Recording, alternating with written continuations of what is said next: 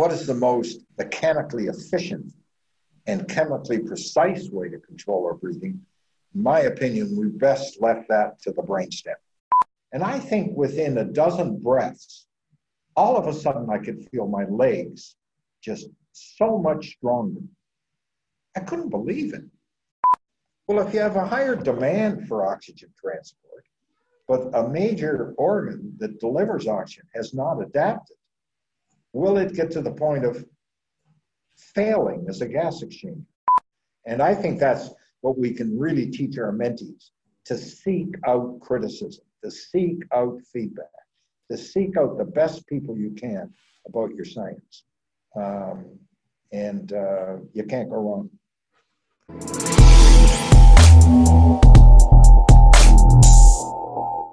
Welcome to the Upside Strength Podcast, the fitness and performance resource in Switzerland.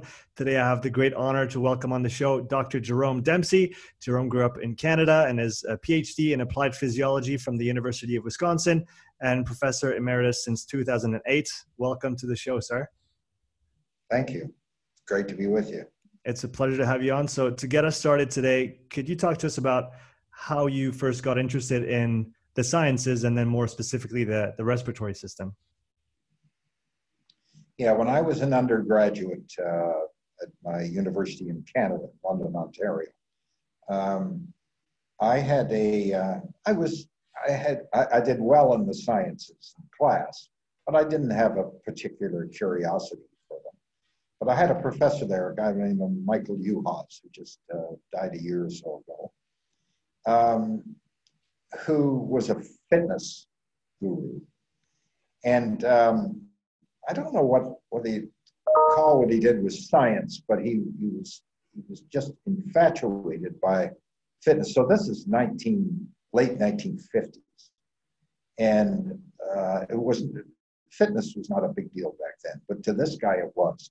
And he even started uh, corporate fitness. He was an author of the one of the authors on a thing called the 5BX plan that the Canadian Air Force put out. So I got, and he needed student help with running classes like this. Mm. And I really got that's who really got me started in being curious about what made the body work and uh, how exercise affected it, etc.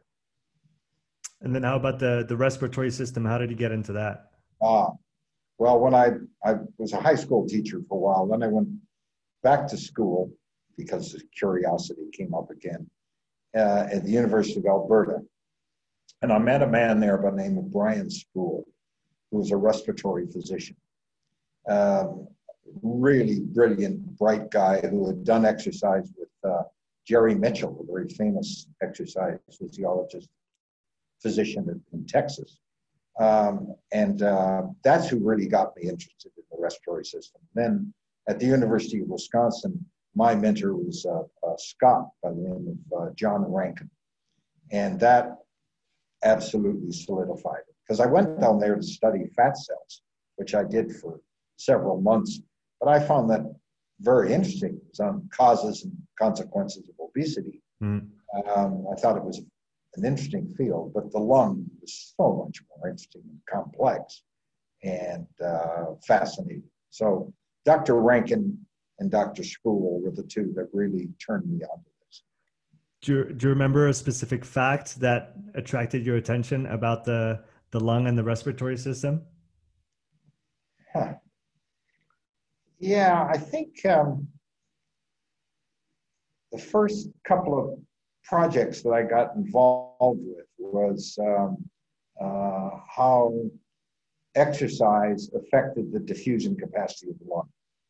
And I saw just with the minimum amount of exercise, we're measuring diffusion of how quickly the lung adapted and how near perfectly it did.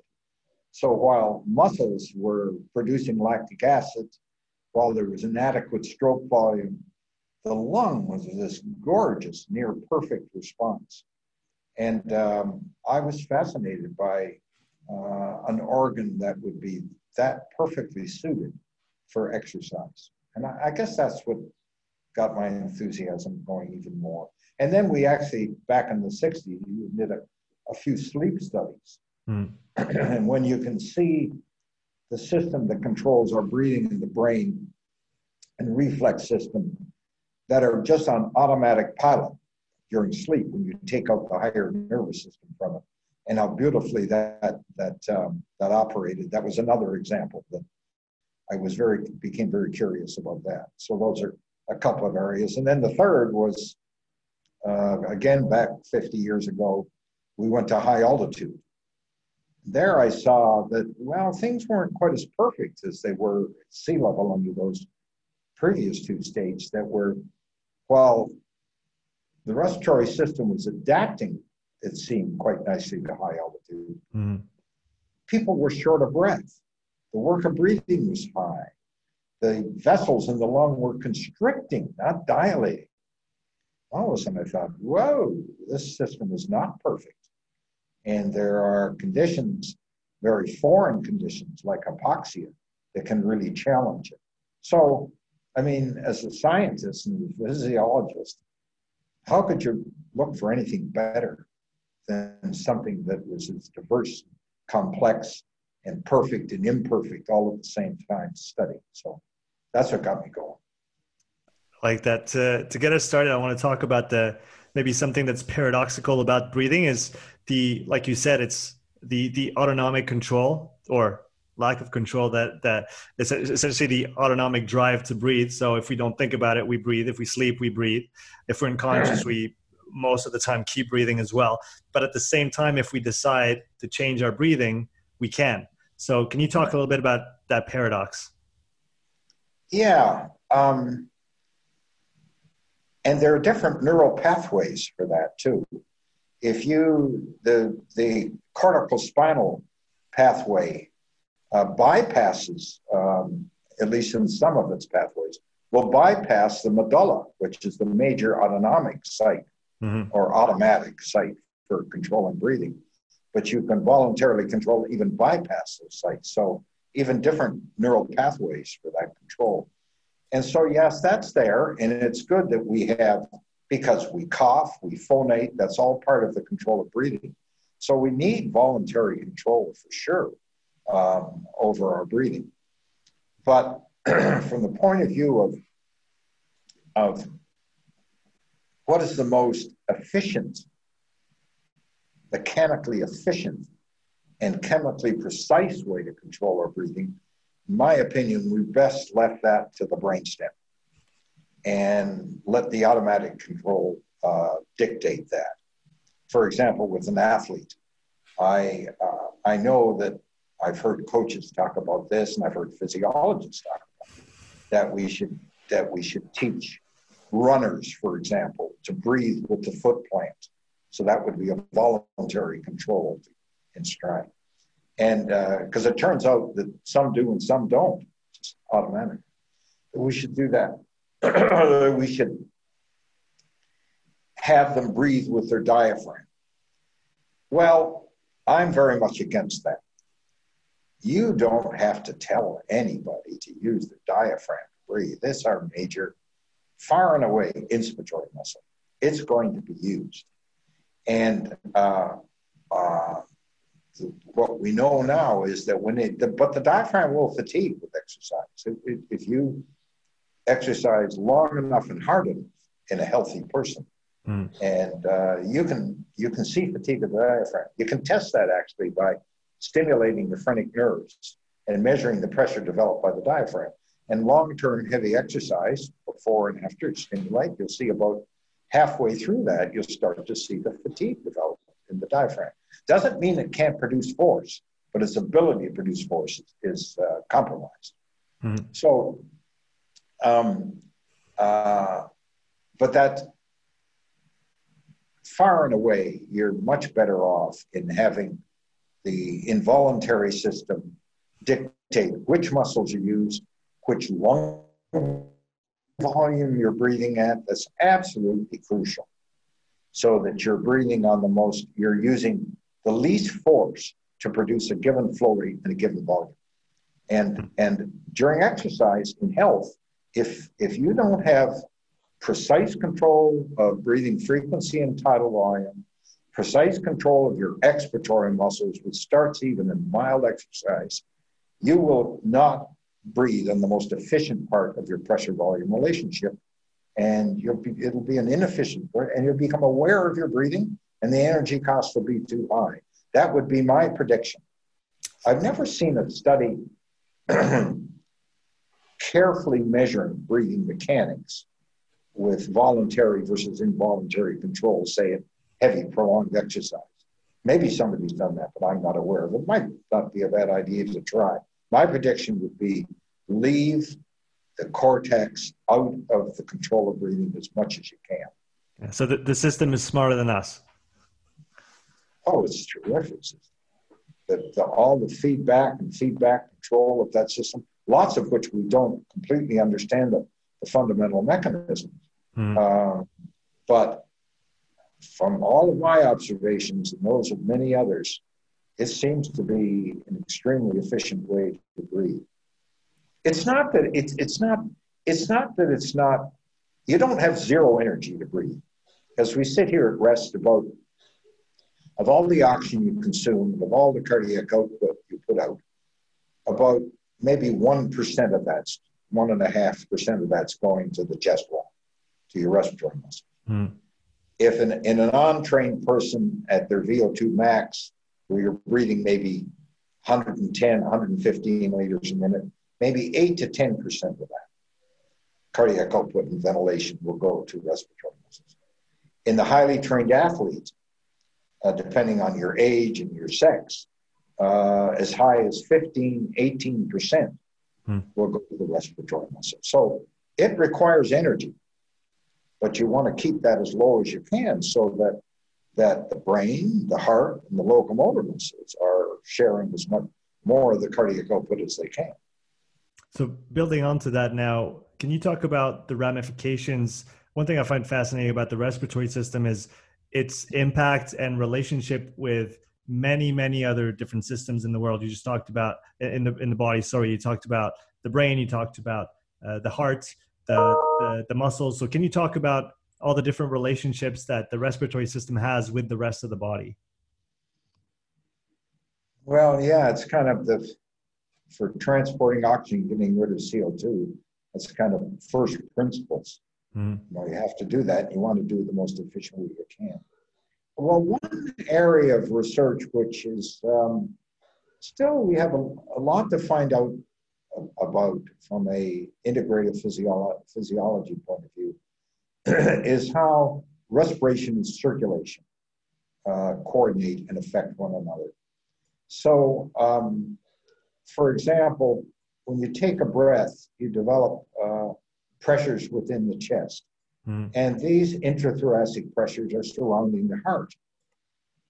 And um, uh, that will affect the venous return to the heart it will also affect the ability of the left ventricle to fill because you don't want pressure exerted against that. So, for example, in, in uh, highly trained athlete at very high exercise levels, they produce huge expiratory pressures. Uh, during, excuse me, high intrathoracic pressures during inspiration. Part of that's due to the fact that they get to the point where the airways are, are limited in their ability to produce flow. Mm. And so you produce these huge pressures without having more flow, really. They've reached what we call flow limitation. Well, that will have an effect on how much you breathe. It'll limit the breathing, ventilation, which has effects on gas exchange. But it also affects the ability of the ventricle to fill. And um, this will affect stroke volume. So that's one example. Another example of an interaction between the respiratory and cardiovascular system, excuse me, are the respiratory muscles. When they start, just like a locomotor muscle, if they they are, work to the point where oxygen transport is not sufficient, they'll start to produce metabolites, mm. lactic acids being a primary. And, and um, that muscle becomes acid. Well, it turns out that the phrenic nerve, which is the main motor nerve to the diaphragm, for example, or intercostal nerves to other accessory muscles, that there are as many fibers that go from the muscle to the brain as there are coming the other way sensory and motor. Mhm. So what what do those sensory fibers do? When the muscle starts to become acid, it will have uh, afferent traffic to the brain, which will affect sympathetic nerve activity, which will affect the distribution of blood flow throughout the body. So that's a couple of ways in which the respiratory system interacts with the cardiovascular system. The, And of course, it has implications for oxygen transport to muscle and Mhm. how muscle, uh, the skeletal muscle will function as well. the- last one you mentioned is that what is called the metaboreflex? Yeah, this is, um, we've known about metaboreflexes for several decades. The one we usually think of is the one from the, excuse me, from locomotor muscles, say in the limbs. Mhm. so that um, uh, it activates the sympathetic nervous system, which is responsible for the rise in blood pressure we have during exercise and causes, uh, uh, it really prevents the vessels in the limbs from dilating too much. Interesting, isn't it? I mean, you want them to dilate, and they do. I mean, 80% of your cardiac output's going to your, your locomotor muscles when you exercise. But those vessels have such a huge capacity to dilate. You don't want them to be unchecked. So the sympathetic nervous system is activated to keep a kind of a constriction, a tonic constriction on those muscles to not let them dilate too much. And that, and one of the um, reflex receptors, which is responsible for that, is a metaboreflex from the locomotor muscles. So all we're saying is that there's also evidence to support metaboreflex from the respiratory muscles. Mhm. And it's a, it will affect the sympathetic nervous system, much in the same way that uh, ref, uh, metaboreflexes from the limbs will. So just to to make sure I understand it properly, the metaboreflex from the respiratory system or from the diaphragm, let's say, once it fatigues, what's essentially going to happen is it triggers a signal to the brain that says, "Hey, let's limit the flow to the locomotor muscles so that we can get a little bit more of that flow, so that we can not fatigue too too quickly." Is that correct? That could be their their thinking, Mhm. okay? But it's it's not. We don't know whether it's their thinking. It's our thinking because we have to have a reason for everything, right? Yeah, yeah. It, and it um, uh, it's called teleology. Sometimes teleology can really screw you up uh, if you take it too far. It could very well be this just an error in the system, Mhm. and it's responding to a muscle not getting sufficient oxygen transport and accumulating metabolites. Mhm. You know, so uh, the other the other thing that I'm that I'm unsure of is that I wonder if this is, and this is not me suggesting this has been around for a while, if this feedback from a fatiguing diaphragm and respiratory muscle um, may also be signaling the brain to tell that muscle, slow down. You are a major inspiratory muscle. Okay. If you keep working this hard, you're going to fatigue completely. And that's not good when you're, you know, the old idea you're trying to escape the saber-toothed tiger. Okay. So, so uh, we, um, when I used an animal model to look at this, um, and other people too, I, I see a big effect of this metaboreflex on sympathetic nerve activity and blood flow distribution. Mhm. But I haven't seen, um, at least in vivo in an exercising animal or human, evidence that it has a big effect on the control of breathing. That's kind of disappointing. I thought for sure it would have a negative influence on that because what we see, I saw this many years ago, almost 30 years ago, that in heavy prolonged exercise, it produces the documented fatigue of the diaphragm. That you start to see that even though the ventilation's rising over time with prolonged heavy exercise, Mhm. even at a fixed workload, that um, you start to see the diaphragm being used less and less, and other accessory muscles being used more and more. Mhm. I saw a review article by a former graduate student of mine, Ralph Fregosi, uh, not long ago on the respiratory muscles. They estimate from EMG evidence that up to 50 muscles are probably used during heavy exercise. 50 so-called respiratory muscles. For the Yeah, now many of these and the expiration. postural muscles, mm. but they're used to produce a breath. Mm. Uh, I think that's really interesting, and I believe it. Like the, for example, the sternocleidomastoid muscle. Bill Sheel at University of British Columbia has shown recently that this increases in direct proportion, and the blood flow keeps increasing to it the harder we exercise. And we never use this just sitting here taking a breath, but it it's even in mild exercise starts to become incorporated as a primary mover to lift the rib cage. Mm-hmm.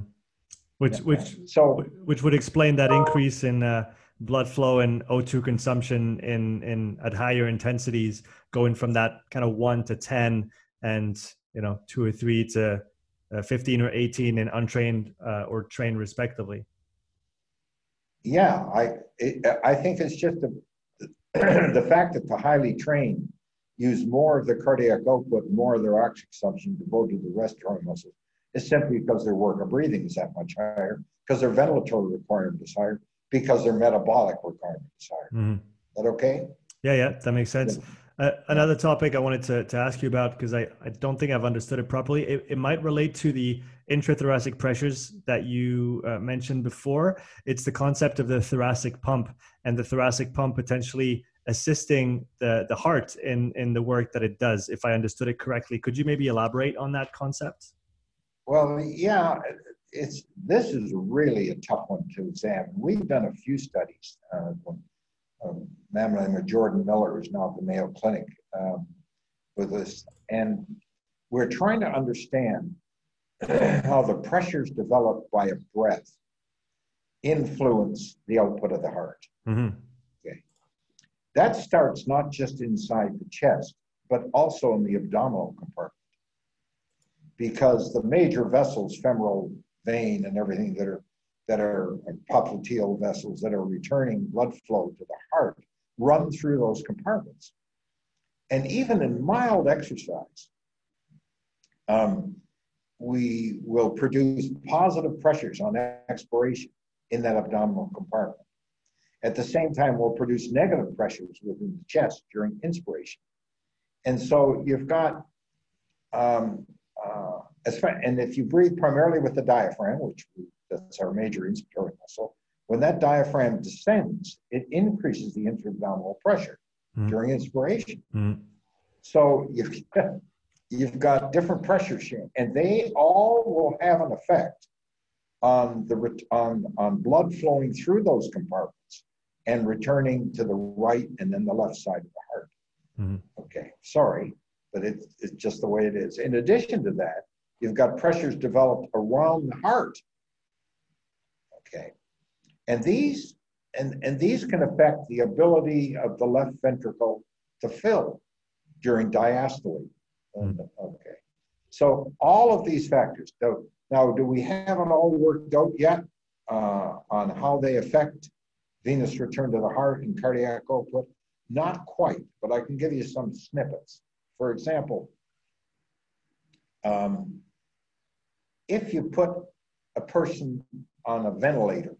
And there, we used a ventilator for about 15 years to control the work of breathing at maximum exercise. A wonderful machine um, uh, developed by Mammon and Younes at Winnipeg years and years ago.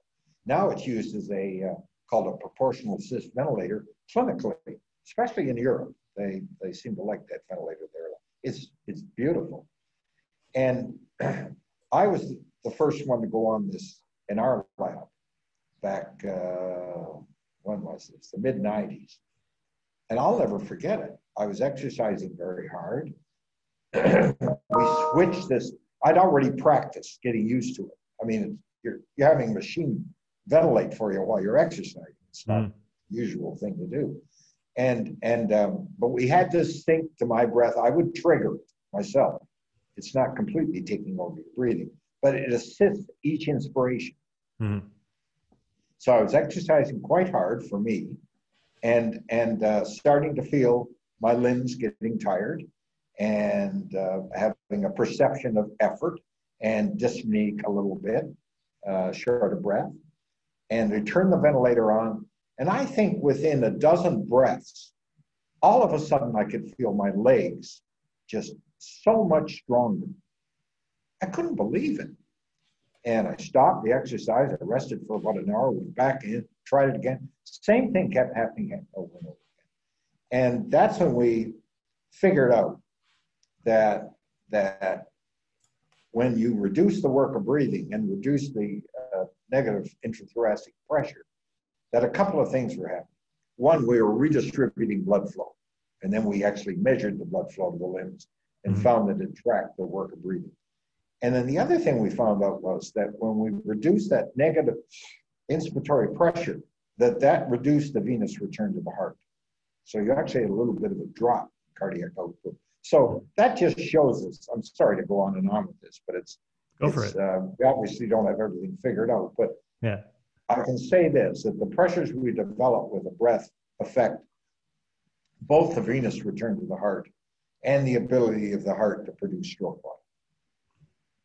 No, that's that's really interesting, and I think the the way you explain it makes makes a lot of sense, even though it it, it does require a bit more investigation, I guess. Well, gosh, yes, uh, it's relative importance relative to other factors that determine venous return. For example, we have no idea. Mm-hmm. It's importance on inspiration versus expiration. There's a group in Italy that's suggesting that there's this reservoir of blood uh, the abdominal cavity that's that's recruited during exercise. I don't believe that. I just don't think it's large enough mm. to hmm. play a role that the pressure developed there enough.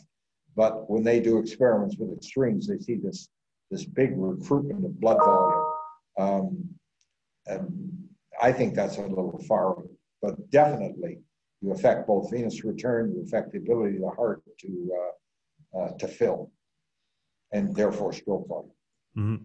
Uh, something else I wanted to touch on. We talked a little bit about this off air before we started uh, recording here. So, talk about respiratory frequency, tidal volume, and the implication of those two parameters for exercise and uh, performance.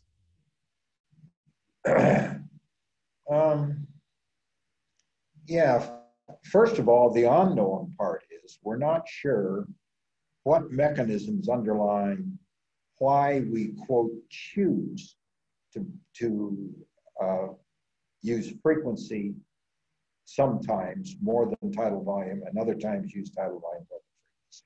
We know why it's a good idea, but whether they're reflex mechanisms doing this, whether it's feed forward mechanisms doing this, whether it's those mechanisms related to the specific type of stimulus that exercise presents, I'm embarrassed to say that we do not. There was a big, um, uh, in the Journal of Applied Physiology earlier this year, uh, a group from, I think, the UK uh, presented an opinion piece. Mm. Say, we don't pay enough attention to what's happening to frequency and tidal volume. And uh, this is a, a, neat idea in that journal. In fact, I started when I was editor of it. That then the, uh, invites the readership to write in. And I just was fascinated by the um, range of responses to this on such a fundamental question. Okay, and, and so we to be figured out.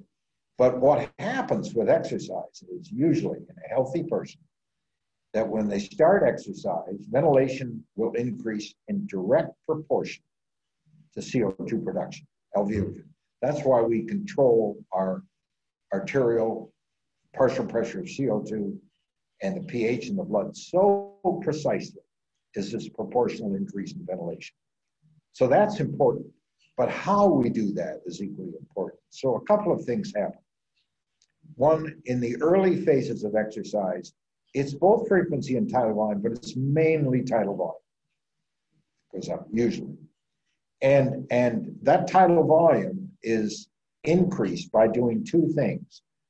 One, you you recruit your expiratory muscles. As soon as you start to exercise, you recruit them, and you can you can see that because the end the lung volume that you start each breath from decreases.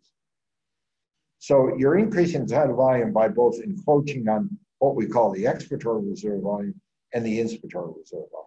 That's so important because if, if you try and breathe, if you take a breath out and start each breath from way down here.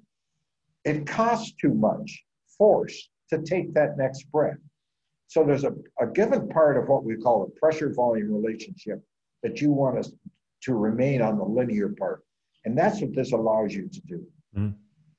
But you don't want to go too high on the inspiratory side for sure, because now you'll get to the point where the lung becomes very stiff at high lung volumes, and you avoid that. And that's what healthy people do. They don't breathe at those extremes. Mhm. Did anybody tell you to do this? Heavens no, except your brainstem. Okay. Now, now you're exercising harder and harder. Oh, the other good reason it's, it's good to not use too much breathing frequency is each breath has dead space with it. Okay, the conducting airways are, are not going to um, uh, move uh, air through your alveoli Mhm. where the gas exchange occurs. So you don't want too much conducting airway space, too much dead space. Do, do you you have an, don't. you have an idea of the the volume that that represents? I, I read it was about a half a liter. Is that correct? Well, that's too much. Too That's much. way too big. Yeah, the in a normal sized uh, male, for example, that might weigh 70 kilos, you might have less than 200 milliliters. Oh, okay. So it's much less than. Yeah. And right, and that's just in the conducting airways. The other kind of dead space is down at the alveoli, but in healthy people, that's immeasurable. It's so small.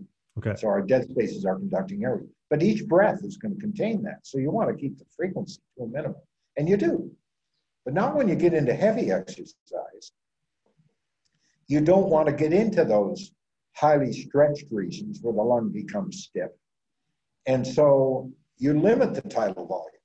And now the frequency increases. So you give it up, you give up a little there. You're you give up a little dead space ventilation. But the dead space is a fraction of the tidal volume still is way, way down to where it was at rest, Mhm. which is so you, you really have the best of both worlds here to accomplish 100 plus liters a minute ventilation uh, by controlling the end expiratory lung volume, which also, by the way, controls muscle length. So you want a nice long length for your inspiratory muscles to generate all the force they're going to do. And we've measured, uh, oh, many years ago, how much of, of, of the of the dynamic capacity of your inspiratory muscles that say a non-trained person used at maximum exercise.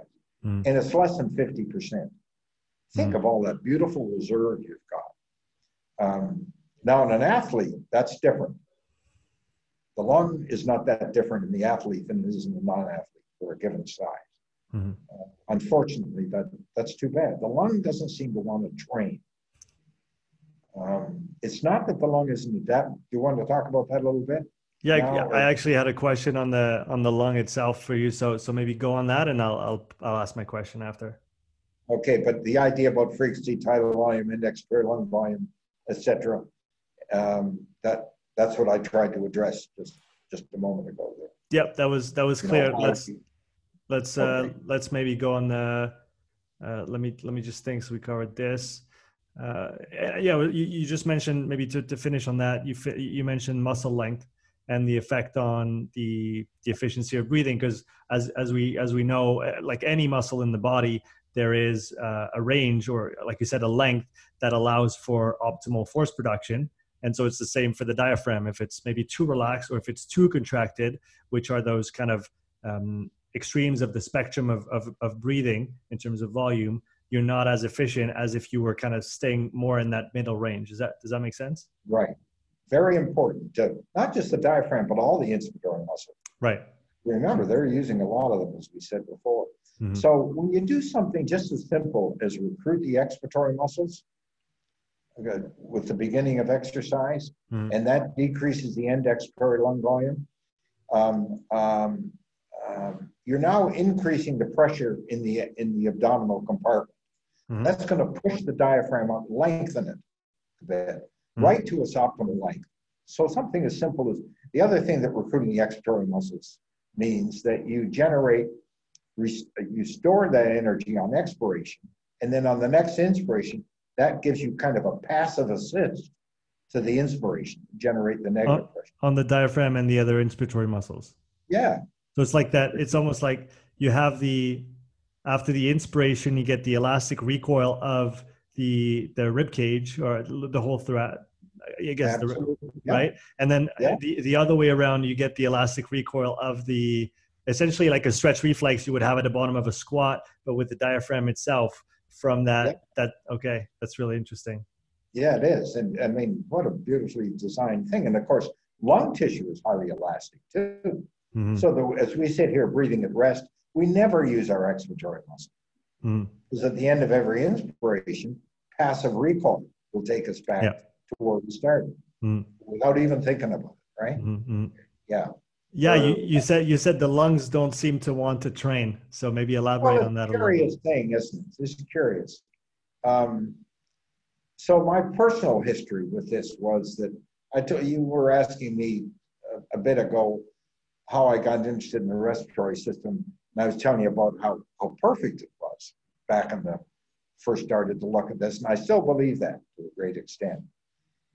And uh, for example, if you just look at the oxygen exchange by the lung. Mm-hmm. And you measure arterial blood in people um, who aren't highly trained. And you see that the arterial PO2 is controlled exactly at resting values. It never falls. Mm. You can exercise till you're falling off the device and it, it's maintained. And you never see the CO2 rise. It, in heavy exercise, it's controlled perfectly at resting levels during moderate exercise and heavy exercise, it falls. You get a hmm. hyperventilatory response. All, all good. In the early 1980s, um, and I can't even remember why now, we started to look at people who were really highly trained. So I think the first studies were done in the late 70s that we tried. And we had two Olympian 1500 meter runners that were training for the Moscow Olympics, mm. which unfortunately the Americans never ended up going. They boycotted. But right. these guys are training. And two of them were local. They were around Madison, Wisconsin. And so for this study, which is like I said, I don't remember why, we had them come in, put an arterial catheter in, ran them on the treadmill. And both of them were doing fine. And then they got into about three quarters to their max and up to max. The arterial PO2 fell during exercise. Mm. I'd never seen this. Now, when I look carefully in the literature, you can see the odd example, okay, of one. Scandinavian literature had it. There was some study out of Minneapolis by Rowell that showed it, but he hadn't actually measured blood gas just saturation. I thought, wait a minute here. Does this mean that the highly trained person will kind of outrun the lungs' ability to exchange gas? Mm-hmm. And we knew from studies done earlier in our lab, anyway, that we measured diffuse capacity of the lung in several different groups of athletes over a training session. And their VO2 max went up with their several weeks and months of training. These were intercollegiate athletes. But nothing happened to the diffuse capacity of the lung. And if you look throughout the literature, there wasn't a lot on it, but you could see athletes don't see the odd one with a higher diffusion capability in the lung, but it's not consistent. Well, if you have a higher demand for oxygen transport, but a major organ that delivers oxygen has not adapted, will it get to the point of failing as a gas exchange? Well, we went ahead and studied, I think, 20 of these athletes at the time, and a little more than half of them showed this hypoxemia.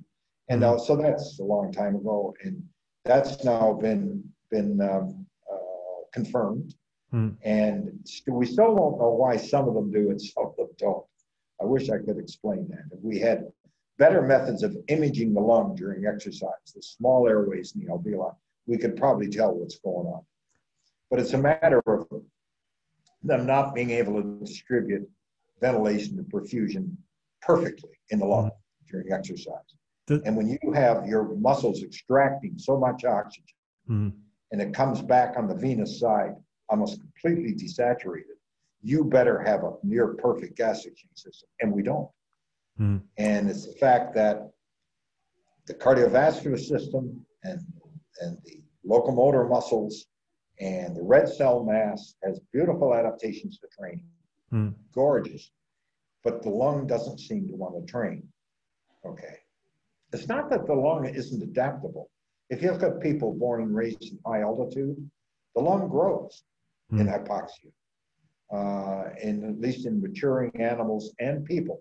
We studied the natives of Leadville, Colorado, 3,100 meters. Mm. They'd only been there three and a half generations when we studied them. Paltry compared to Swiss or people living in Tibet mm. or Ethiopians or Peruvians. Uh, Tibetans have been there 30,000 years. Peruvians, 10,000 years.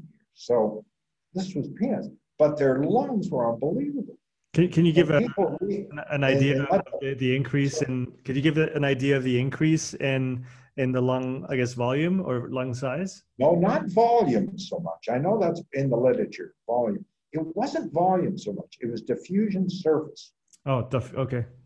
And when that's studied in animals, where you can look at the more detailed morphology of lung, mm. it's the number of alveoli and the number of capillaries. Now we have 300 million of them ourselves, but this has even more. 20 to 40% increase in diffusion capacity of the lung at rest and exercise.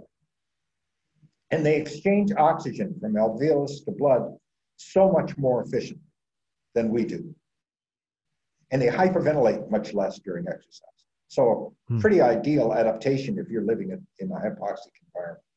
Right. Is, is, that is that something that can be changed within a lifetime, or is that a generational thing where you essentially have to be born with the genetics of your ancestors, having, um, I guess, evolved at higher altitudes for you know a certain amount of time to benefit from those, I guess, genetic predispositions? You do not. You, if you move there uh, during maturation, the lung matures up into adolescence. Mm. Um, it's got a long growth period. Unfortunately, it starts to decline in our late 20s. Isn't that terrible? So what, a, what a terrible thing to do to humans.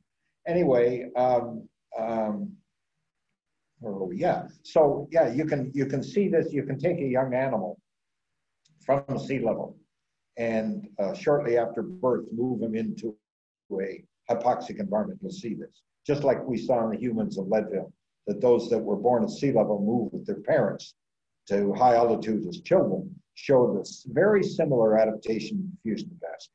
So the lung will adapt. If you do what's called a pneumonectomy, take out part of the lung and look at adjacent areas of the lung, you'll see growth, substantial growth in fairly short period of time. We know in small animals, if you change their nutrition, starve them, the lung will, will be affected by that. So it's not that the lung is not adaptable, but to the exercise or so-called training stimulus, it doesn't seem to be. Now I'm seeing some stuff more recently on, uh, just saw an article out of Poland on in mice, training mice and seeing the volume mitochondria in the lung, not the muscles, in the lung actually increasing. I thought that was really interesting. Hmm. I don't know what it means to function. I have no idea yet. Right. But I thought that was interesting. I see another one in which um, rodents were um, made to, uh, oh, smoke cigarettes. And then they saw deterioration in diffusion surface of the lung and in lung function. If they trained those rodents, but kept them smoking, mm-hmm. we do crazy experiments. you can see that this deterioration in the lung diffusion was actually um, uh, constrained a bit by the training. Okay. So I know those are little far out kind of things, but it, it's an idea that there might be something in, and we know now, beautiful work from Denmark over the years that that contracting muscle is an endocrine organ, and mm. it produces cytokines. Yep. We always thought those like IL six, for example. We always thought those cytokines were harmful. Well, maybe some extent, but there are also a lot of benefits of these cytokines. And now that's being explored in treating cancer with, with exercise, okay, mm. all these ideas. And it could be that that that might also the, the training the locomotor muscles might also have an effect on inflammatory responses to the lung Mm. I still haven't seen any really good evidence, but that has to be investigated in health and disease. So, it so really needs. So sorry to cut you off. So from from what you said just before, there is a pulmonary diffusion limitation that does exist, and the only yeah. way to combat that is to move at high altitude when you're a, a child, and and and then grow up there. would, would that be kind of a a way to to put it? Yeah. And some people have wondered why. You remember who who did so well in the Mexico City Olympics at 7,500 feet? I don't. Kenyans. Oh, right. It's the because... first time, yeah, you're too young. It's the first time we heard of the Kenyans. Yeah. And they, and they, what I remember the best is that the Kip Keino from Kenya mm. beat by at least 20 yards the American record holder, world record holder in the 1500 meters. And yeah. that was wrong. And uh, the marathon was won, I think, by, I can't remember, it was from a high altitude country. And I just wondered. Now, does it help you uh, as an athlete as compete at sea level? Well, maybe. But it certainly helps you if you're competing at high altitude, for sure. Right. Can't say for sure, but I would say yes. If uh, I don't know of any other way to increase the diffusion surface other than to expose people to hypoxia. Now, that's going to come with a price because the the the oh, this is really getting broad now, but the, I like it. Go for it. Okay, so hypoxia, we talked about the good thing that happened. The lung mm-hmm. adapts very mm-hmm. nicely. You increase red cell mass, right? Mm-hmm. That's good mm-hmm. in, at high altitude. You don't have to train; just go there. And um, but there's some downsides. One, your pulmonary vasculature constricts at high altitude. Hmm. Did you know that? I did People not. don't appreciate that. It makes no sense. It see it constricts in the fetus because our lung's not aerated in the fetus. So you don't want the blood flow through the lung. And it doesn't. It goes through the chambers in the heart that flows at birth. Mm. Right? Okay. But when you were born and now our lungs being aerated, it'd be good if we didn't have that hypoxic vasoconstriction in the lung anymore. But it's still there. Do, do you think that that? You want me to tell you why, but I don't know why it persists. Maybe not. No maybe you don't know why, but do you think that potentially, um, if my line of reasoning makes any sense, would the vasoconstriction of the uh, the pulmonary system trigger uh, an increase in diffusion capability of the lung to make up for that lowered um, lowered perfusion? Does does that make any Not sense? Not that I know of. Not that, that I know. know of. Okay. I don't know, and I, I, don't know how you'd ever study. Well, you study that in an animal model, hmm. but I, I don't know of any evidence that indicates that. What it does do that you're trying to think of the, the good side of it. Yes. because you're thinking teleologically. if it happens, it must be good. It's okay if you stay at sea level. It's not. You're going to be okay and stay mm-hmm. healthy. Mm-hmm. You don't get. Don't smoke cigarettes. Don't get interstitial lung disease. Don't get chronic obstructive pulmonary disease that'll make you hypoxic and trigger the thing at sea level, right? Because you're hypoxic, mm-hmm. which is not, it's never, we won't get into why that can be good and bad, but it's not good. You get pulmonary hypertension, mm-hmm. right heart fails. Okay. So if you live at high altitude, that pulmonary vasoconstriction, and we learned this way back in the 60s from cattle that lived and grazed in Colorado, and they get a thing called Brisket's disease. And it's, the, it's a normal biological adaptation to their hypoxic environment. These vessels constrict. Mm. The right heart has to work against, and it swells, and the right heart gets huge, okay, mm. and fails.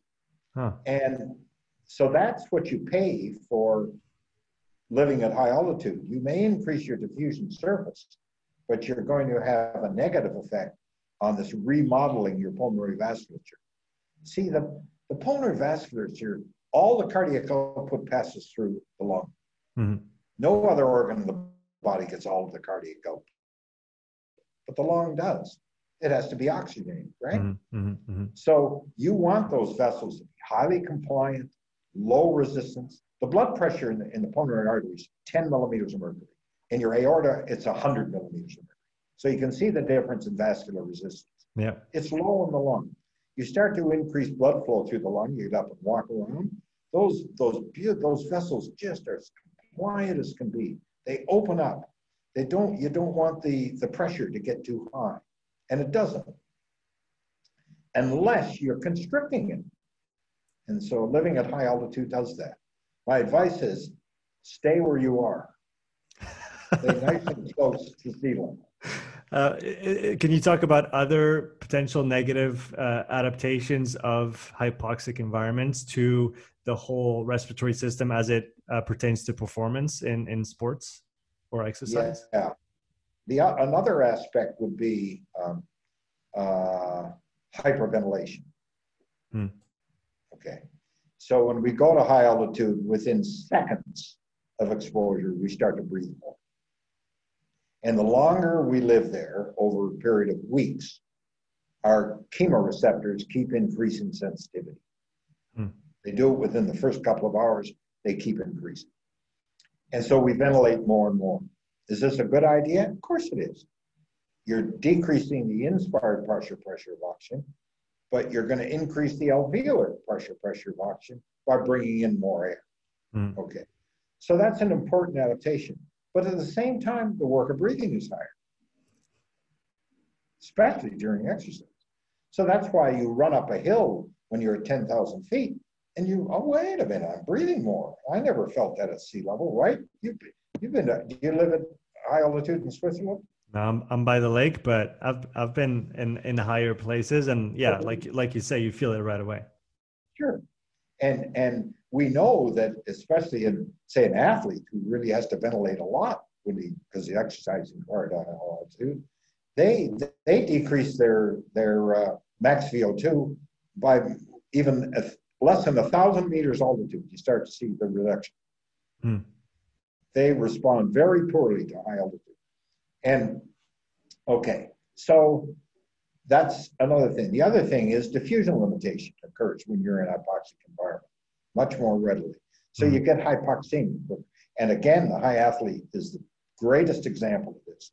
That article I sent you has that detailed in it. That mm-hmm. some uh, the Gore in Australia exposed uh, highly trained athletes to 600 meters altitude. That isn't even a hill. It's just a hill. It's not a mountain. and their desaturation was really exacerbated in their arterial blood and of course, their max VO2 is going to be compromised. Mm. And so those are some of the things. So high work of breathing, high pulmonary vascular resistance, um, uh, desaturation because of diffusion limitation, those occur in hypoxic environment. Another one is that, and all of these are adaptations, but they're maladaptations as well, and it's how they balance mm. one another. And another one is red cell production. So a common problem people living for long term at high altitude is an overproduction of red cells. So a little bit's good, but an overproduction is too much. And finally, another one is high levels of sympathetic nerve activity. These chemoreceptors I talk about get revved up, and that's good because you ventilate more and you protect your alveolar PO2. But your sympathetic nerve activity also increases, which produces systemic hypertension. So you can see it's a pro and con. It's uh, I know that people, a lot of people that study high altitude, preach the benefits, and there's even a whole. You're a you're a trainer, and you've heard of hypoxic training. Yeah, I just read a book, and about half of it is dedicated to simulating high altitude training with certain some breathing protocols. So it's it's really interesting that you're you're talking about all that. Oh yeah, I just participated in a debate uh, where we took the the, the negative side. Mm-hmm. Do not train in hypoxia, and don't do the sleep high, train low, either one. And the other side, French group, who believed strongly in this, took the other side. You can read it if you want. It's in a journal called Medicine Science and Sport of Exercise, MSSE, of right. the American College of Sports Medicine. Journal. Great. Thanks for sharing the reference. I'll, I'll dig it up and put it in the show notes. To going back to our conversation on the lung or the lungs, are there any? And you mentioned prior as well um, the upper airways that do become, uh, let's say, a morphological limitation when it comes to high oh, rates yeah. of, of breathing. Uh, is there yeah. besides the um, besides the lungs and the upper airways, are there any other uh, morphological limitations uh, to the respiratory system for yeah, the pulmonary, pulmonary vasculature.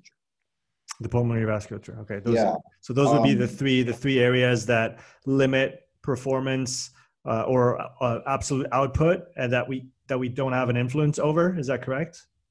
Right. And then the fourth one would be the respiratory muscles.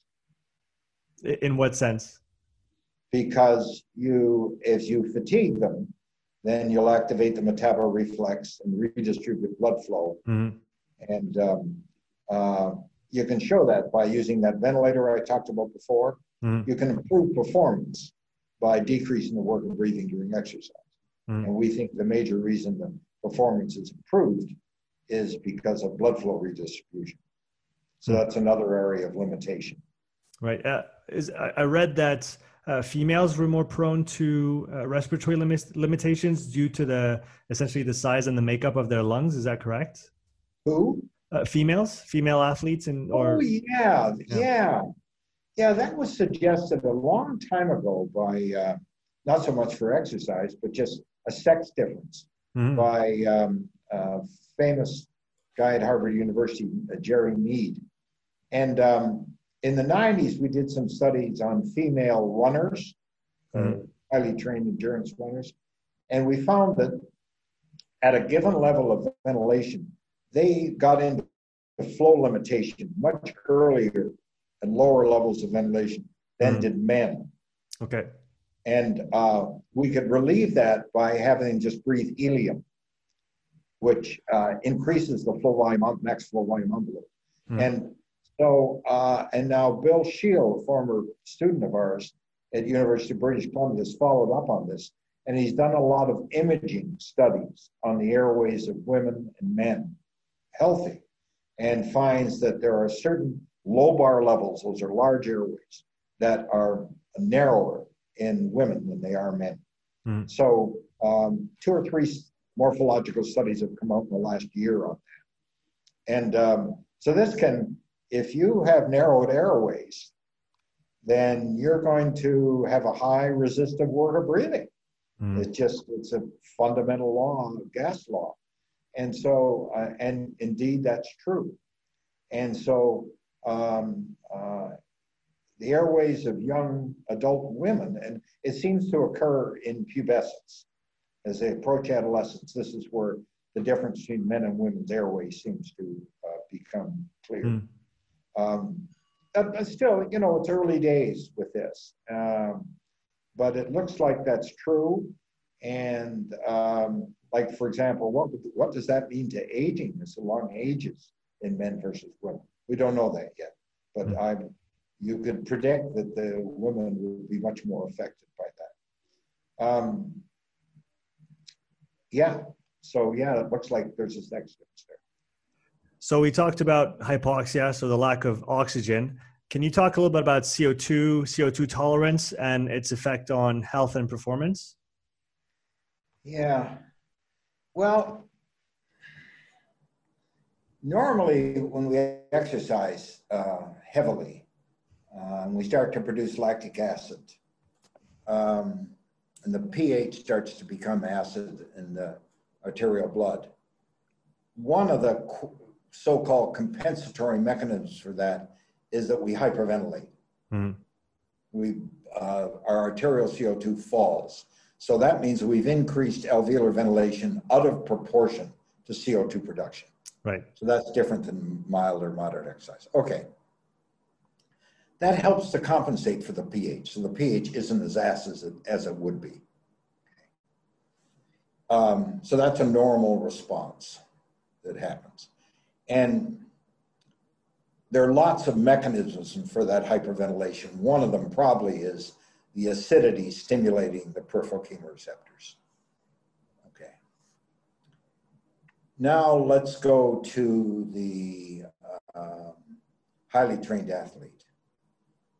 And we see that a lot of them hyperventilate in heavy exercise too, just like untrained people do. They're at a much higher level of CO2 production and they're a higher Mhm. level of ventilation, of course, but they hyperventilate.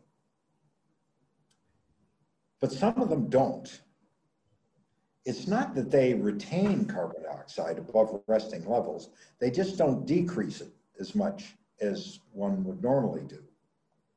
Uh, and if you don't hyperventilate as much, it means that you haven't increased your alveolar O2 as much. See, when you, you overventilate, you're regulate, or when you ventilate, you're regulating both your alveolar oxygen and your CO2 reciprocally.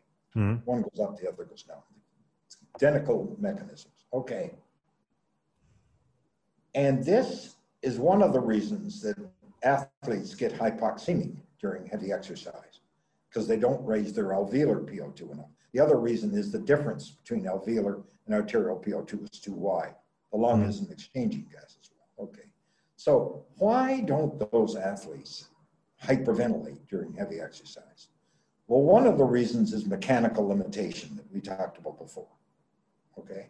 Is, is, that primarily on the ex- expiratory musculature that might be fatiguing? No, um, yes, yeah. It, it's no, no, no, no. Careful. It's not a muscle mm. limitation.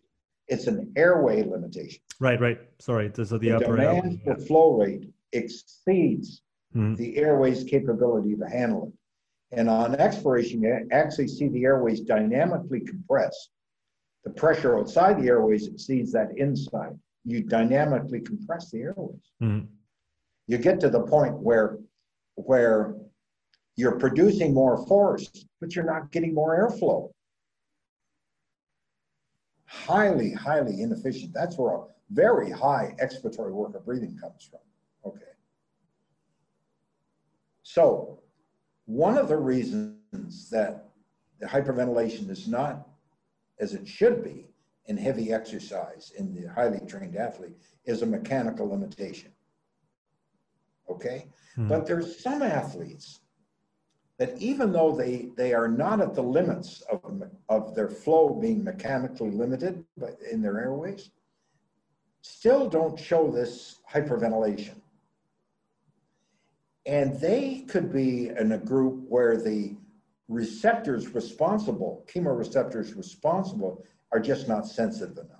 Mm. And so you, you call this CO2 uh, tolerance. Mm. I hmm. guess you could, that's a good enough term for it. So it's probably not just the chemoreceptors that are doing it. It's all the receptors that are involved in the hyperventilation of heavy exercise, of which there are many, most of which we don't completely understand. So um, I guess that's what I could say about that. Yeah, that, that makes sense. And so, so you would you say then that because th- there are protocols out there that are starting to become popular in the training world about trying to increase your tolerance to CO2 because uh, but but just like you said maybe having a very low tolerance to CO2 isn't great because you maybe start to hyperventilate too early. But then on the on the other side of the spectrum like you said it's all about kind of that middle range. And if you go too far into let's call it CO, uh, CO2 tolerance training then maybe you're too desensitized to that drive that would come from the the different receptors.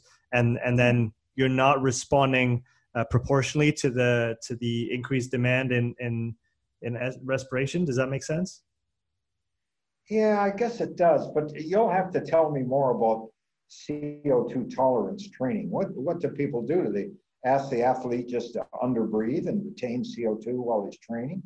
So it, it can be it can be done at rest. It can be done during training as well but essentially, there's that book called the it's called the Oxygen Advantage by uh, a guy called Patrick McKeown. It should really be called the CO2 Advantage. It's really a misnomer. The title that he that he picked because he talks he essentially uh, puts forward the benefits of um, higher CO2 tolerance in the sense that uh, of lower breathlessness, especially for untrained people. Say, and what he uses, he calls that a BOLT test. Um, I think it's it's it's an acronym for breathing oxygen uh, uh, limit test. I've, honestly, I forget the the exact meaning of the acronym, but essentially, what he says is sit down, breathe through your nose, and then on a normal exhale, just pinch your nose, stop breathing, and see how long it takes for you to have the first reflexive intent to to, to breathe in, whether it's diaphragm contracting or uh, the need to swallow and it gives you a score on a scale of it's in seconds so you count in seconds until you, you get the first reflexive drive to breathe. And what he what he talks about is if you're under 10 seconds or or thereabouts, you have very poor tolerance to CO2 and you would benefit to increasing that towards the 20 30 40 mark so that you essentially i think what he's getting to is that by increasing your co2 tolerance you reduce the propensity to hyperventilate early and to be maybe if we can say that triggered by higher levels of co2 accumulating in your system. And then he, he taunts the benefits of higher co2 um, of higher co2 or how, how to say that? Yeah highest higher co2 level which would impact your ability to extract o2 at the muscle. And uh, also talks about nasal breathing a lot. So that's kind of the the angle if that makes sense boy what's your take on that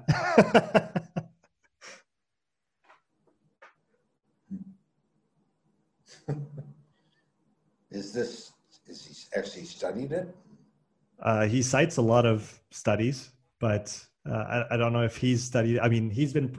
I don't want to speak for him, so uh, all, all, I can say is that it's a it's a fairly popular book in the training world, and it's it's getting more and more uh, visibility. So uh, yeah, if if you have a maybe a a response to my yeah perhaps incomplete uh, summary of the of the idea, but what's what's your what's your hot take on on what I just said? So has the people learn to tolerate uh, breath holds kind of yes yeah that's a, yes so and the, the goal being to prevent hyperventilation too early yes right? and yeah and also he also talks a lot about the negative effects of mouth breathing especially at, at rest and the importance of na- nasal breathing uh, he talks about um, no2 and obviously conditioning the air coming into the lungs uh, when it comes to temperature and, and all those things. Uh, so, so that's kind of uh, essentially he talks about the the downsides of uh, overbreathing is is really one of the main uh, main downsides of what overbreathing at, at rest, which which from his theory would drive CO2 levels to lower uh, levels than would be ideal, which then affects uh, um, extraction um, extraction dynamics. Let's say at the at the muscle from uh, from less from from a shift in the uh, oxygen dissociation curve.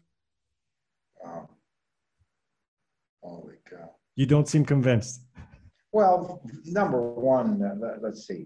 Uh, yeah, uh, nasal versus the low there's both a mechanical, I mean, we, we breathe nasally and we breathe orally automatically. Mm. And uh, the higher resistance route to breathe is nasally. Okay. Mm.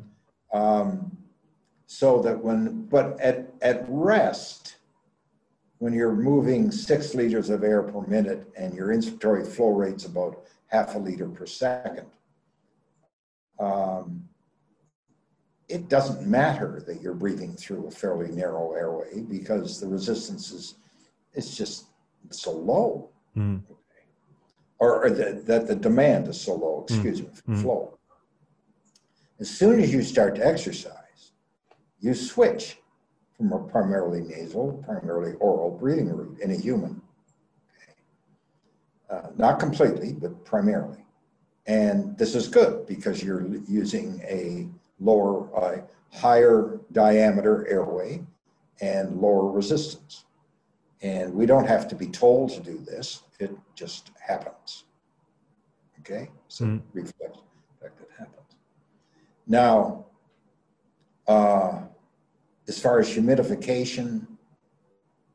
So you don't have to teach anybody to breathe through their nose or through their mouth. They're just they're going to do it in proportional systems, unless they have, you know, an, an anatomical problem, um, which several people actually do, um, with the, the uh, nasal passages and the way they're arranged. Mm. Um, but ordinarily speaking, this is just going to happen normally, and the appropriate thing happens when you exercise. The flow rate demand increases. You're going to breathe primarily orally.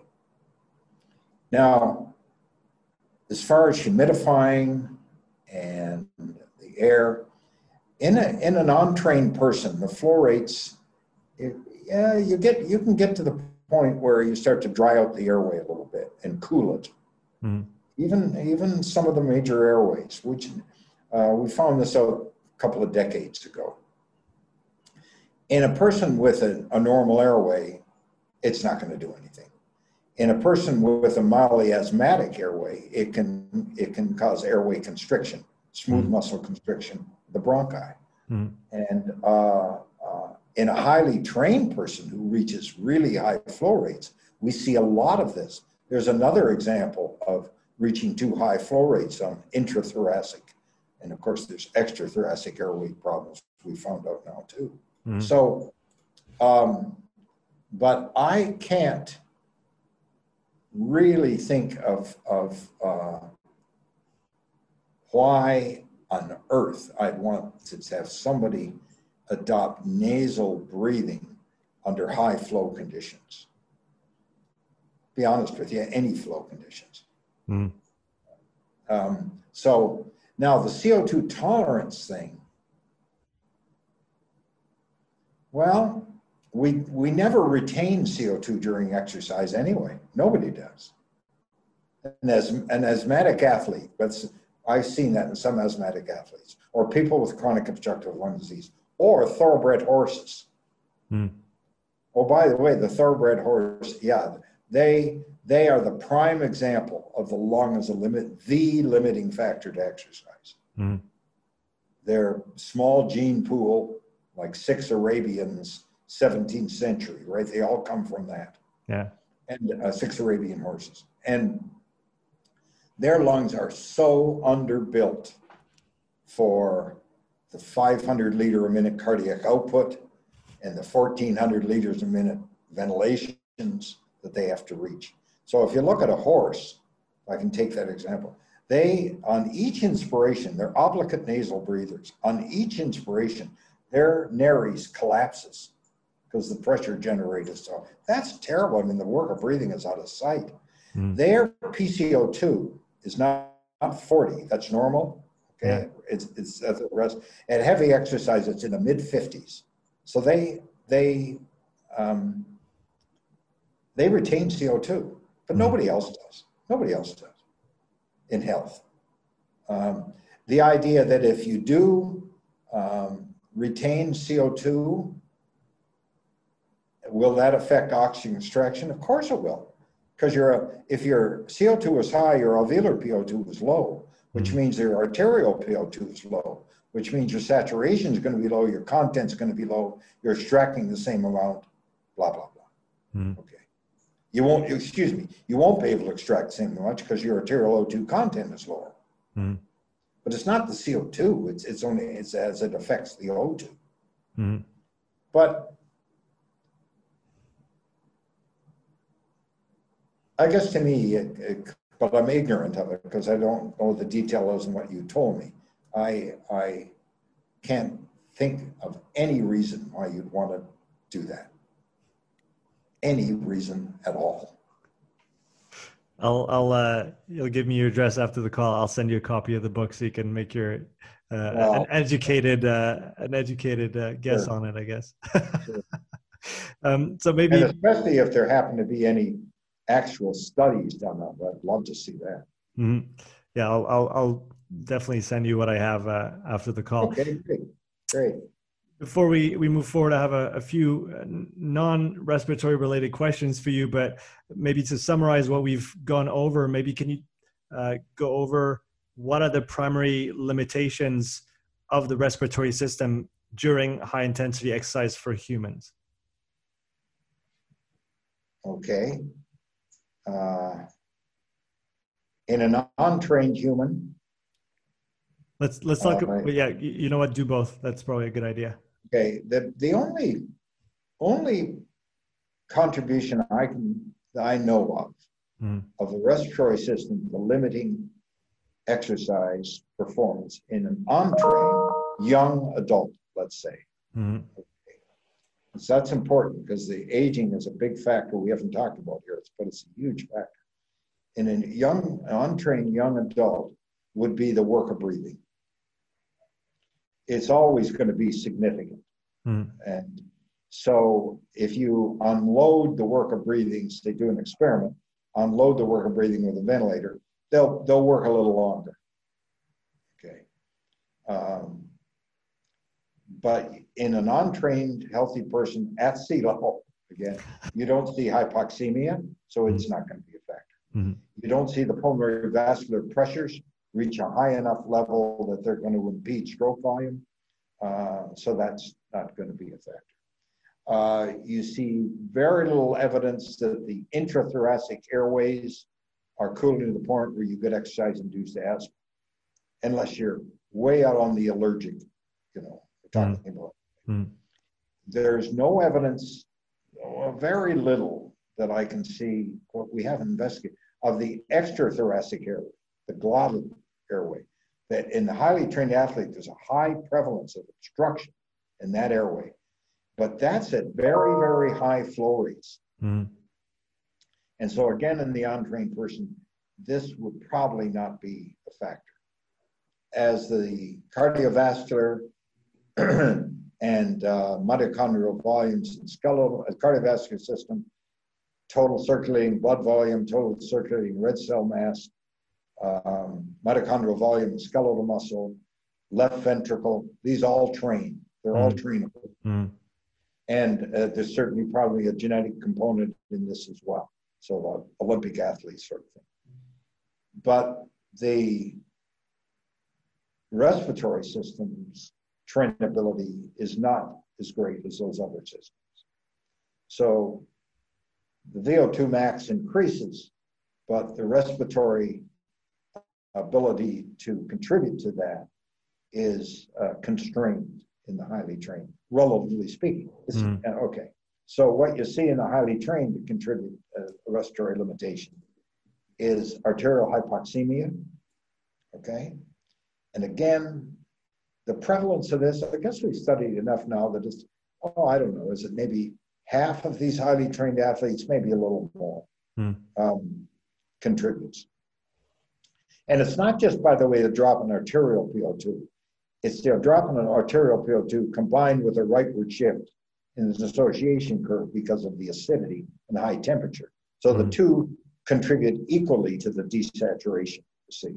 So and once you desaturate more than about 3%, you start to see an effect on the VO2 max. right. So so The bi- biggest effect you'd see in an athlete of this is probably about 15%. mhm.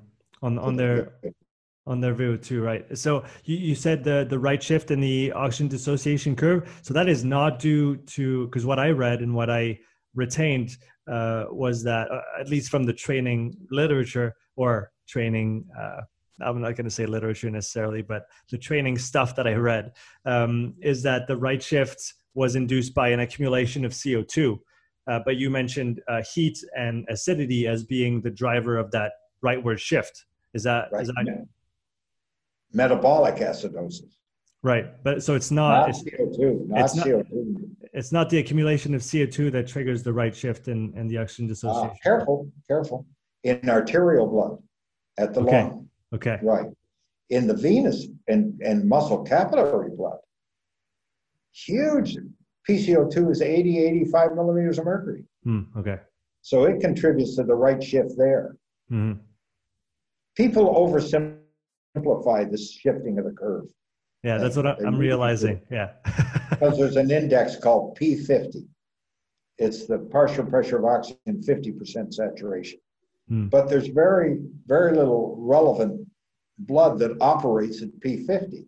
The arterial operates at one section, that unloaded at the muscle operates at another. And it's really, it's absolutely crucial to consider where this is happening. Body. So, Right. yeah, it's a metabolic acidosis shift and a temperature shift, okay, in arterial blood. Okay. Mhm. So desaturation is the one thing. In the highly trained, we're talking about. Yep. Okay. And um, uh, This is especially true at even mild uh, altitudes Mhm. in the highly trained. Okay. The second is the work of breathing, because now the work of breathing is uh, 15, 18% of the VO2 and the cardiac output. And um, at least studies we've done, and now some others took a number of years to.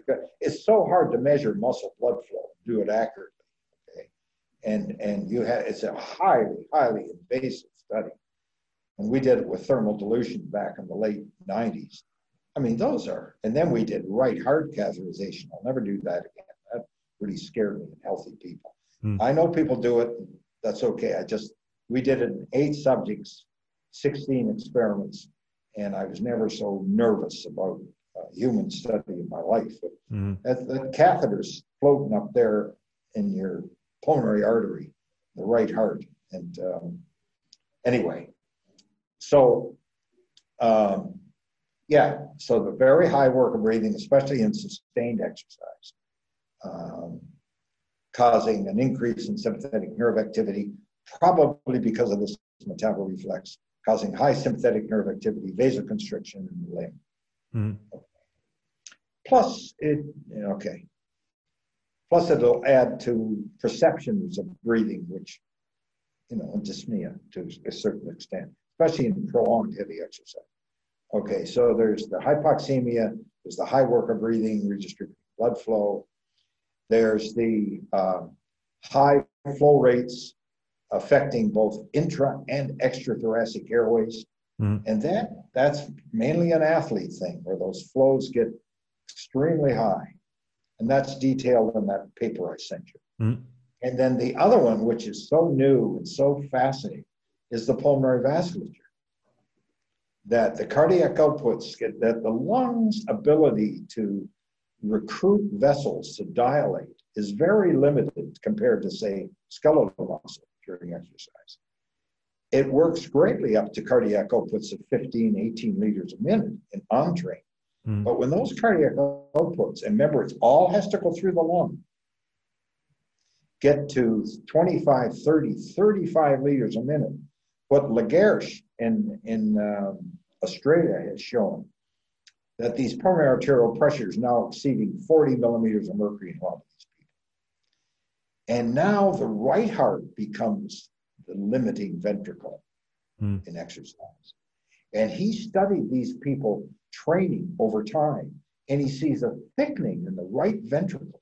My goodness, that's such supposed to be such a low resistance, high compliance system in the lung uh, vasculature that this should never occur, but it does. And he's now looking at the pathophysiology of that. What Hmm. might that cause, other than it, it causing a respiratory limitation to exercise? What might it do? And he's seen um, some effects that are very bothersome about uh, uh, cardiac um, uh, abnormalities, cardiomyopathies, excuse me, Mhm. um, in, uh, in these kind of athletes. And it all starts because the lung vasculature does not adapt to training to hand in a way that handles the high flow rates. It adapts by strengthening a muscle, the right ventricle. Okay, Mhm. that that's not that's not great. That's not a, an adaptive response in a way. It is in a way, but it's maladaptive. Maladaptive, yeah. yeah. So those are the, I think I've covered them all. Those are the major limiting respiratory factors that occur in the highly trained. And now, from You your know, having said that, yeah, yeah. let, let's realize that still in my mind, major limiting factors to say the VO2 max is stroke volume. Hmm. Okay, and that's that's primarily determined by by you know all the factors for that. But the respiratory system is just oh, I didn't mention that those high ex, expiratory pressures have an effect on ventricular filling and will affect stroke volume.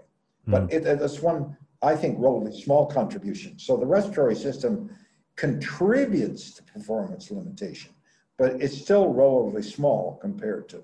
Let's be clear on that. Mhm. No, that, that makes sense. So from your Is that okay? yeah, yeah, that's good. From, from your knowledge, It's only It's only in the, it's only in the equine athlete where the lung is clearly the dominant limitation to Mhm. performance, Mhm. to oxygen transport and performance. And in the highly trained human athlete, when he goes to even moderately high altitudes, that the lung is the major limiting factor. Mhm. Okay? The respiratory system can contribute to limitations at sea level in the highly trained, but I don't think it, we can ever show that it's ever the dominant limiting factor. That, that makes sense. Uh, Okay? to, to your knowledge, what aspects of the respiratory systems can then be trained? We talked about the non-trainable parts. What uh, what can be trained? The respiratory muscles can certainly be trained.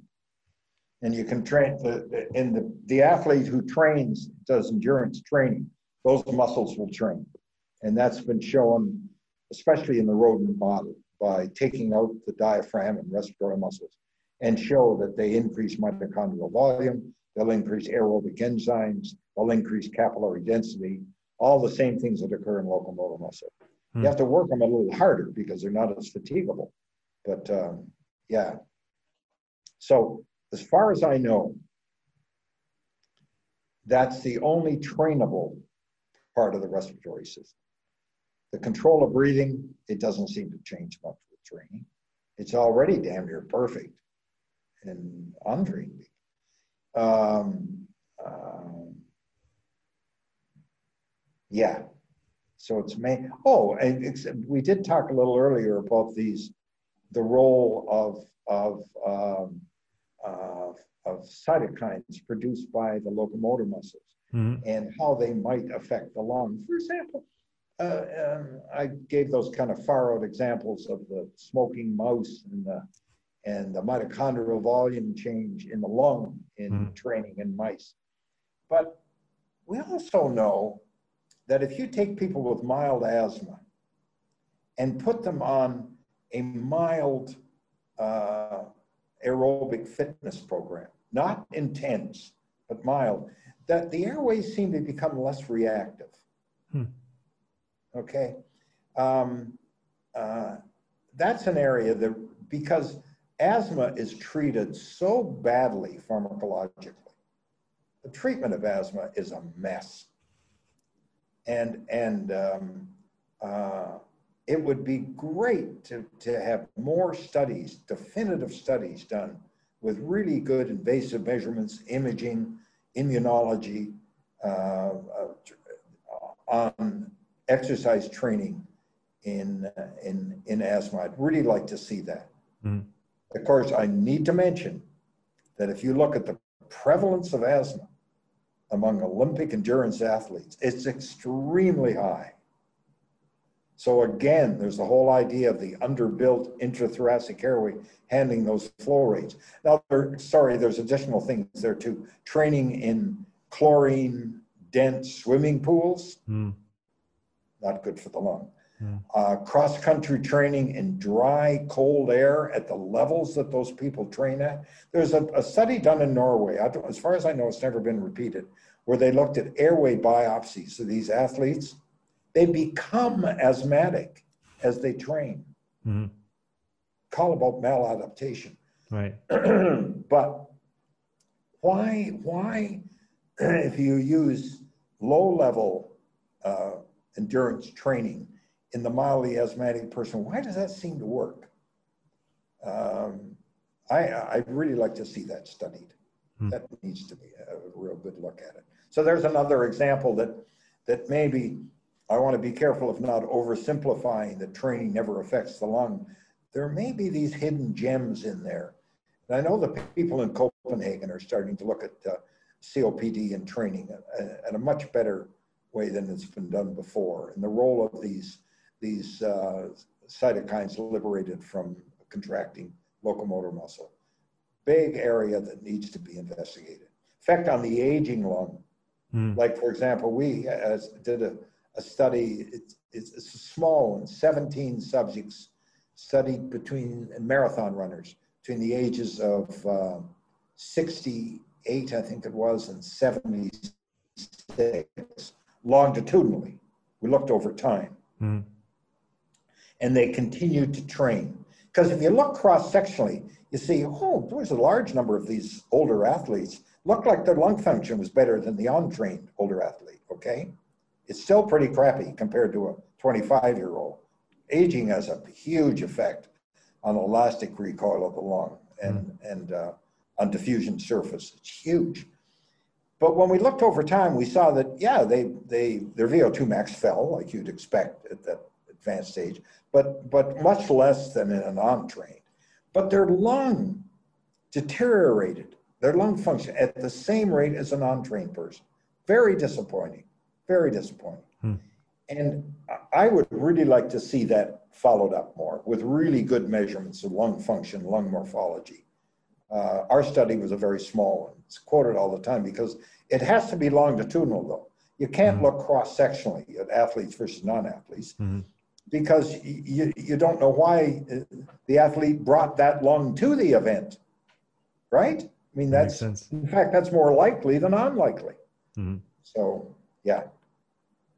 Uh, a couple other questions uh, for you today, Jerome. Uh, the first one I want to touch on, I know it's a topic that uh, you uh, you cherish, is the role of mentorship in research and then in life at large. Oh my goodness, yeah. Well, I can say that the you know four or five or six key mentors that I had made all the difference in my life uh, Mike Yuhasz, he didn't even know he was mentoring me. I don't think, but he did. Uh, Brian Sproule made the same thing when I see him years later, and I, I got a nice award that they give to old guys if you hang around. And I was out in Vancouver, and I was giving like being introduced, I looked down, and there's Dr. Sproule. And I, I almost came to tears just to thank him. And he came after and he said, Jerry, I really didn't do much for you. But you see, he did. He did just by being him.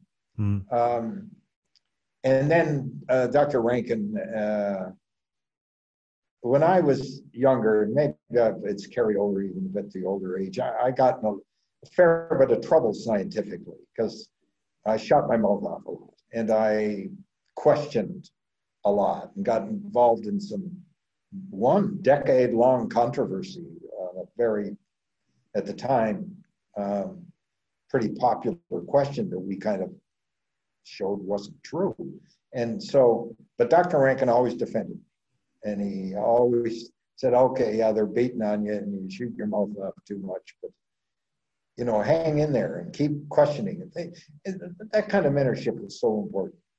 Um, and so I, I wasn't a very good mentor at the beginning. I was so driven and so uh, intent in these controversies I got involved in that I can remember examples I'd give anything to have that opportunity to mentor that young man or woman again. Um, uh, and I've apologized to these people since then. It's too late, but I did. But I, I got better over time because I had saw other people that were so important to me. Hey, just the example of a, a mentor is a man by the name of Vladimir Fencl, now dead this past 10 years at Harvard University. He wasn't even a full professor there. He was a refugee from Czechoslovakia. Man, this guy knew acid base status. And, and that's a very difficult topic, very mm-hmm. complex. Better than anybody I knew in the world, both applied and basic. And when we got involved in this big controversy, we couldn't get papers published. Nobody believed us. He hung in there with us and he would mentor me from afar. This is before the internet. Nobody talked like this. It was on phone, it was by handwritten letters, it was, you know, that kind of thing. Mm. And it, it got to the point where he even repeated our experiment showed that we were right to that extent. But it was his mentoring over the phone and not, and not just in science, but to try and not let these controversials get personal. That's so important. Science has to remain objective. My gosh, in the US, we've seen plenty of examples of this in the past. I'll be precise, four years, where science is denigrated to, to the fault of all of us, for God's sake. So um, he taught me that. So I think this is really important. And I've learned, to, and so mentoring has really become, I think, the most important part of my job. It's not that the science isn't. I mean, that's what your, that's your common denominator you have with the mentee. Mm-hmm. And that has to be good. Uh, another part of mentoring, my uh, tried to get involved in in uh, the social enterprise in our in our country and throughout the world.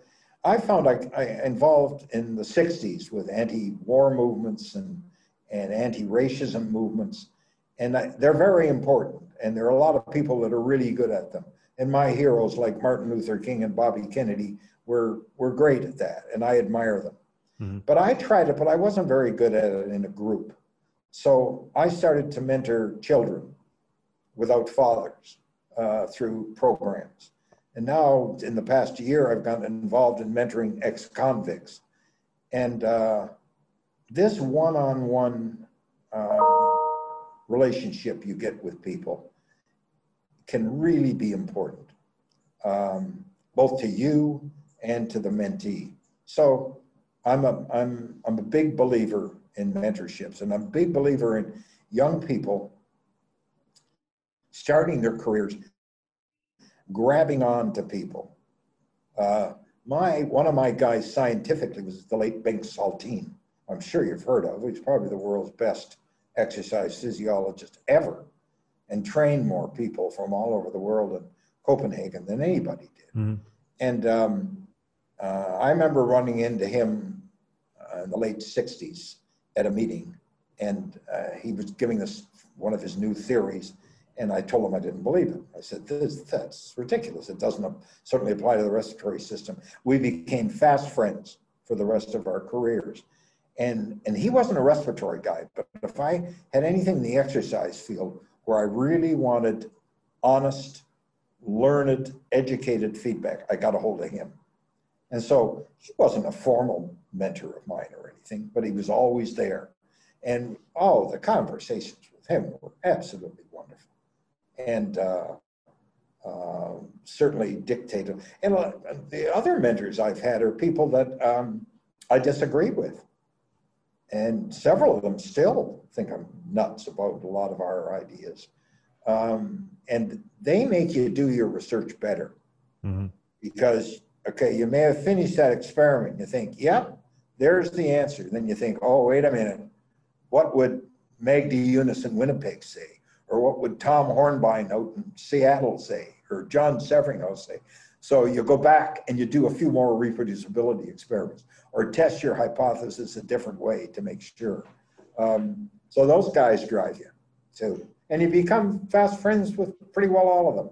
Mm. Some you can't quite get to that point, I must admit, but um, uh, pretty well all of them. If, it, if, uh, if you had a piece of advice for those listening, uh, maybe a two two part question. Part one, how do you how to be a good mentor, and part two, how to be a good mentee. Oh yeah. Let's start with the mentee. Um, I think the how you choose your mentor is really important. Just because you happen to be, say, at your local university, um, the world's your horizon. Go for it. Um, what you see in the literature, what you see at a meeting, what you hear from other people around you about good mentors. Um, don't limit yourself. Go for it.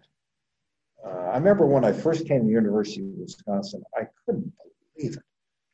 My God, I must have done five seminars a week.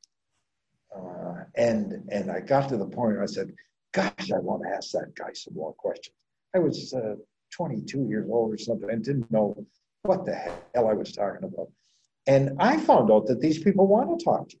Scientists love to talk about their work ad nauseum sometimes. And so I started knocking on doors and I haven't stopped.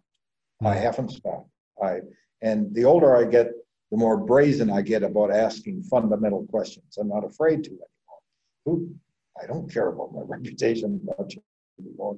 And and I'm not submitting grants anymore, so I don't care who's who I'm who I'm talking to. I really don't. Um, another part on the yeah. So that's what I would say to the mentee. And then, yeah, you don't do everything your mentor suggests you do, but you you count on them and or her, and you. Um, uh, about seven or eight or nine years into my career as a scientist, nothing was going right. Uh, experiments were failing. The questions I was asking were stupid. Uh, I was looking for quick answers to things, and I resigned. I resigned from my assistant professorship at the University of Wisconsin. And uh, I was teaching medical students at the time, and I decided I'll go to medical school. That's a lot more straightforward. Just go and treat somebody. Don't you worry about coming up with hard and good questions and what new methods you have to learn or any of that. People do it for you. And um, uh, my mentor talked me out of it. He talked me out of it. And uh, I changed the whole way I was doing things. And that, so that really how important uh, a mentor can be. And so, and as far as a career as a scientist, well, I, I, I mean, I wish I'd have been good enough to be a major league baseball player, but that wasn't in the cards. I couldn't, my best pitches couldn't break a pane of glass. So I had to resort to plan B. And, um, but certainly I don't regret it. I'm still doing. I mean, this, even though my lab is now closed as of the past year, um, you can still write what I call opinion pieces. You can go on and be interviewed by insightful young people like you and maybe get some of your messages across and maybe some of those people that are hearing them think, uh, oh, let's give this guy some feedback that we don't agree with everything he says. So that's another part of, of um, getting a little older in this that you have to, you're now defending your turf to some mm-hmm. extent, but you have to become a good listener now and and realize that you might be wrong on certain things. And that's certainly true. And and and I've struggled with that, but I'm I'm I'm working on it.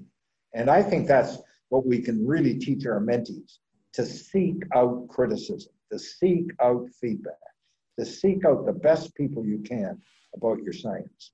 Um, and uh, you can't go wrong. I have a closing question for you.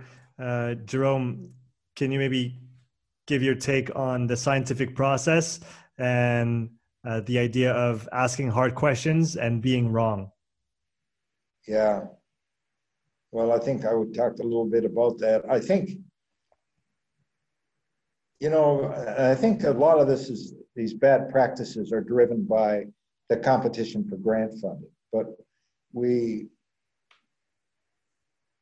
as Peter Hochachka, a zoologist at UBC, uh, the late Peter Hochachka used to say, don't collect stamps.